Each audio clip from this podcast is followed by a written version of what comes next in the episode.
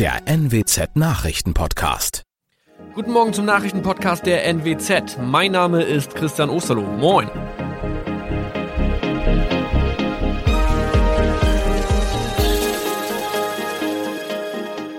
Und das sind unsere regionalen Nachrichten am Morgen. Die Grünen wollen Moorstraße in Oldenburg umbenennen. Viereinhalb Jahre Gefängnis für Falschgoldhandel. Und Landkreis Kloppenburg meldet ersten Omikron-Fall. Der Name Moorstraße könnte laut den Oldenburger Grünen rassistisch aufgefasst werden. Deshalb fordern diese eine Umbenennung. Die Straße wurde allerdings nach Hermann Moor benannt, einem der ersten Siedler in der Gegend. Um Missverständnisse auszuschließen, beantragen die Grünen eine Änderung in Hermann Moor Straße. Dann müssten alle Anwohner ihre neue Adresse in ihren Pässen angleichen. Außerdem müssten Polizei, Feuerwehr, Rettungsdienste und Anbieter von Navigationssystemen informiert werden. Die Stadtverwaltung schlug vor, ein Zusatzschild mit Informationen zur Person Hermann Mohr anzubringen. So könne man alle Irritationen beseitigen. Tobias G. musste wegen dem Verkauf von Falschgold am Mittwoch vor das Landgericht Oldenburg. Nachdem der Schortenser bereits im Mai zu einer Freiheitsstrafe von mehr als drei Jahren in Jever verurteilt wurde, betrieb er seinen Handel auf eBay Kleinanzeigen weiter. Das wog bei der Verhandlung schwer auf. Der 27-Jährige schrieb in die Inseratsüberschrift das Wort plated, was so viel bedeutet wie überzogene und nur vergoldete Ware. Da im weiteren Anzeigentext aber die Rede von einem Reinheitsgrad war und die abgebildeten Goldbarren eine Seriennummer trugen, handelt es sich hierbei um eine Täuschung. Tobias G. wurde zu viereinhalb Jahren Haft verurteilt. Ein weiterer Fall der neuen Omikron-Variante ist am Mittwoch im Nordwesten bekannt geworden. Der Kreis Kloppenburg bestätigt, dass eine Frau bei ihrer Rückreise aus Südafrika am Hamburger Flughafen positiv getestet wurde. Sie befindet sich weiterhin in Hamburg in Quarantäne. Da die Frau im Landkreis Kloppenburg lebt, sei auch das Gesundheitsamt Kloppenburg für diesen Fall zuständig. Zuvor gab es bereits bestätigte Omikron-Fälle in der Wesermarsch und im Kreis Leer. Das waren unsere Nachrichten aus der Region. Weitere aktuelle News aus dem Nordwesten finden Sie wie immer auf NWZ Online. Und Aktuelles aus Deutschland und der Welt hören Sie jetzt von unseren Kollegen aus Berlin. Vielen Dank und schönen guten Morgen. Ich bin Maja Däne und das sind heute unsere Themen aus Deutschland und der Welt. Nach der Flutkatastrophe. Bundeskanzlerin Merkel verspricht den Opfern schnelle Hilfe. Das Bangen ist noch nicht vorbei. Innenminister Seehofer besucht heute die von den Zerstörungen besonders betroffenen Gebiete in Nordrhein-Westfalen und Rheinland-Pfalz. Und Freedom Day in England. Trotz steigender Infektionszahlen entfallen ab heute fast alle Corona-Maßnahmen. Nach der Flutkatastrophe laufen die Rettungs-, Bergungs- und Aufräumarbeiten weiter auf Hochtouren. Innenminister Seehofer will heute die von der Unwetterkatastrophe besonders betroffenen Gebiete in Nordrhein-Westfalen und Rheinland-Pfalz besuchen und sich dabei vor Ort ein Bild von der Arbeit des Technischen Hilfswerks machen. In den Hochwassergebieten sind ja derzeit mehr als 2500 THW-Helfer im Einsatz. Sie pumpen unter anderem an der gefährdeten Steinbachtalsperre Wasser ab. Sie sind an Evakuierungsaktionen beteiligt und bereiten mit speziellen Anlagen Trinkwasser auf. Unterdessen wird die Kritik an möglichen Versäumnissen bei den Warnungen vor den Wassermassen immer lauter. Die FDP spricht sogar von Systemversagen. Der Innenminister von Nordrhein-Westfalen hat die Arbeit des Katastrophenschutzes vor Ort allerdings verteidigt. Im Ahrtal, das besonders viele Todesopfer zu beklagen hat, waren die Bewohner gewarnt. Gut dreieinhalb Meter hatte der Pegel beim bisher schlimmsten Hochwasser erreicht. Entsprechend wurden auch gefährdete Häuser geräumt. Was dann aber kam, waren doppelt so hohe Pegelstände, sieben Meter, acht Meter. Von dieser extremen Flut wurde einfach alles überrollt, heißt es auch aus anderen Regionen. Gleichzeitig führt die Flut wie schon die Corona-Krise Politik und jedem Einzelnen vor Augen, dass Katastrophenpläne und Übungen wichtiger sind, als viele gedacht haben. Jan-Henner Reitze, Nachrichtenredaktion. Für die Bundeskanzlerin war es an diesem Wochenende ja ein ziemliches Kontrastprogramm. Nach ihrem Besuch im Weißen Haus in Washington ist sie sofort in die Katastrophengebiete gereist, um sich vor Ort in der Eifel ein Bild von der Lage zu machen. Im Eifeldörfchen Schuld in Rheinland-Pfalz war sie sichtlich erschüttert von den Verwüstungen, die die Wassermassen dort angerichtet haben. Und sie hat den Menschen dort und in den anderen betroffenen Gebieten schnelle Hilfen versprochen. Unser Reporter Olaf Holzbach war beim Besuch der Kanzlerin in der Eifel dabei. Olaf, was hat die Kanzlerin den Menschen denn gesagt?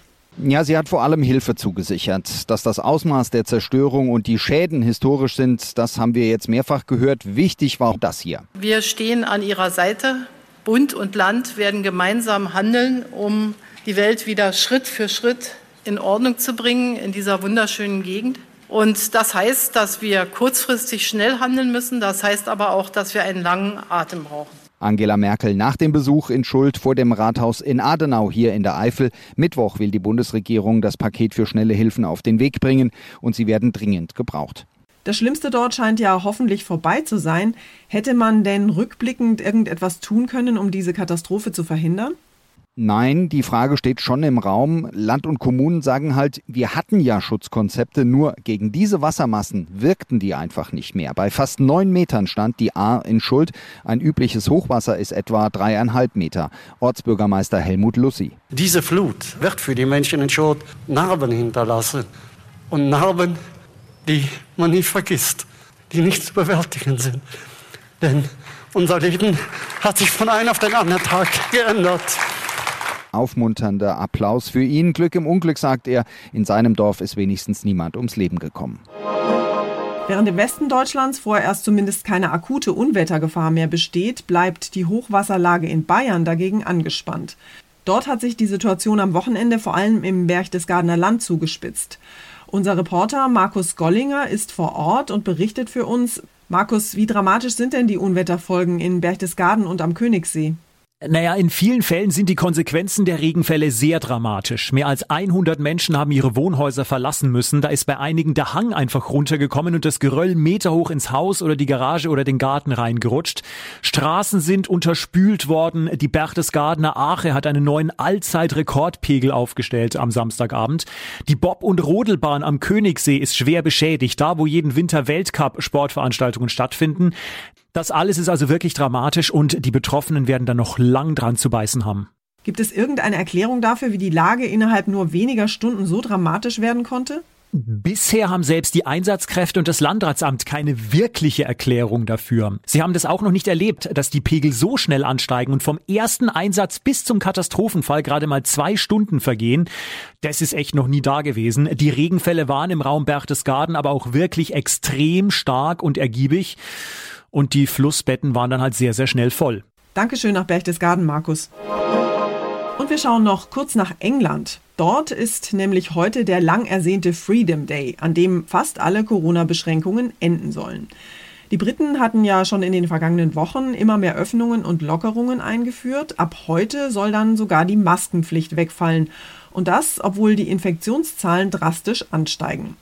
Unser Korrespondent in London, Philipp Detlefs, hat sich die Öffnungsdebatte mal genauer angeschaut. Philipp, warum glaubt Johnson eigentlich, dass der Wegfall der Corona-Maßnahmen richtig ist?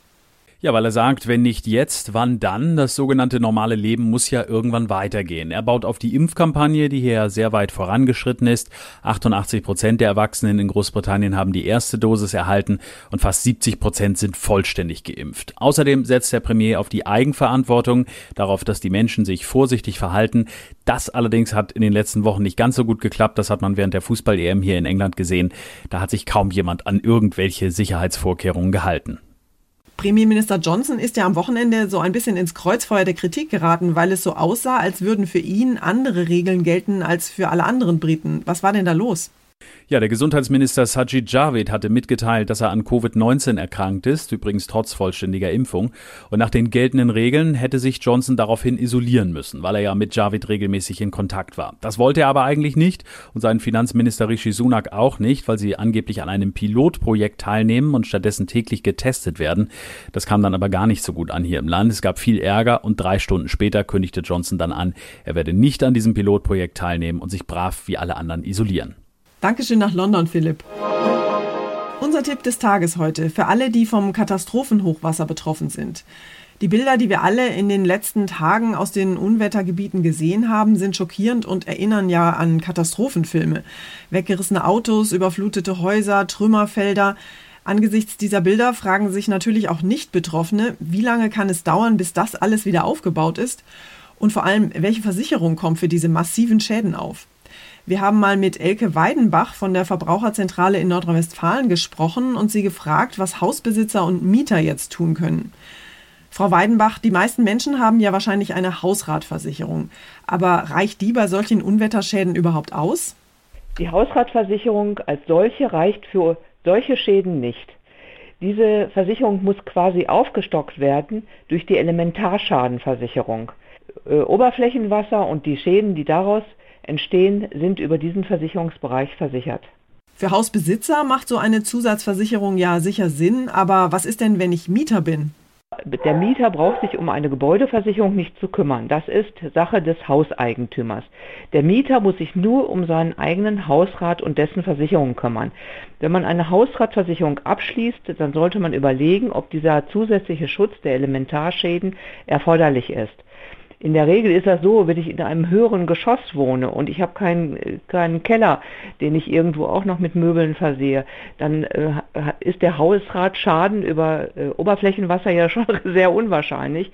Von daher gesehen kommt es wirklich auch immer auf das auf die Wohnung an, wo die liegt, wie die auch bestückt ist, also das heißt, wie wertvoll sind die Sachen, die dort drin stehen. Äh, letztendlich ist das immer dann eine Einzelfallentscheidung. Wenn ich als Mieter jetzt einen Schaden durch Unwetter habe, was sollte ich denn jetzt konkret machen? Was ich auf jeden Fall machen sollte, ist, dass ich den Vermieter über das Schadensereignis informiere, den Versicherer natürlich und mit beiden Parteien sollte ich auch absprechen, wie der äh, Schaden repariert werden kann. Es kommt natürlich letztendlich immer darauf an, was es ist und ob es versichert ist, aber auf jeden Fall sollte ich in beide Richtungen das Gespräch suchen, damit ich dann nicht irgendetwas veranlasse, was dann letztendlich nicht von der zahlenden Partei übernommen wird. Versicherungen bei Hochwasserschäden. Dankeschön, Frau Weidenbach. Und zum Schluss geht es hier bei uns um die Rente mit 67 und um unsere Bundeskanzlerin. Angela Merkel ist ja am Wochenende 67 geworden, wobei so richtig Zeit zum Feiern hatte sie zwischen ihrem Besuch in Washington und den Katastrophenmeldungen aus den Hochwassergebieten wahrscheinlich nicht. Bis zur Bundestagswahl am 26. September muss sie ja noch ein bisschen durchhalten, aber dann darf sie endlich die Füße hochlegen und verdient in Rente gehen. Ronny Thorau ist unser Kanzlerinnenversteher. Ronny, kann die Kanzlerin das überhaupt noch? Einfach mal nichts tun und die Seele baumeln lassen? Das fällt ihr doch wahrscheinlich echt schwer, so nach 16 Jahren Nonstop-Dauereinsatz, oder? Ja, das kann gut sein. Bisher musste sie ja selbst im Urlaub immer auf dem Laufenden sein und mitentscheiden. Wahrscheinlich werden mir äh, gewohnheitsmäßig verschiedene Gedanken in den Kopf kommen, was ich jetzt eigentlich machen müsste. Und dann wird mir ganz schnell einfallen, dass das jetzt ein anderer macht und dass ich Freizeit habe. Ja, und ihre mehr Freizeit, die wird sie dann vielleicht für ihre ja durchaus bekannten Freizeithobbys nutzen. Gute Musik zu hören in Bayreuth und in Salzburg und wandern zu gehen in den Bergen. Und ansonsten lesen, sagt sie auch, zumindest solange es geht. Dann werden mir die Augen zufallen, weil ich müde bin und dann werde ich ein bisschen schlafen und dann schauen wir mal. Das war's von mir für heute. Ich bin Maja Däne und wünsche Ihnen einen guten Start in den Tag. Tschüss und bis morgen.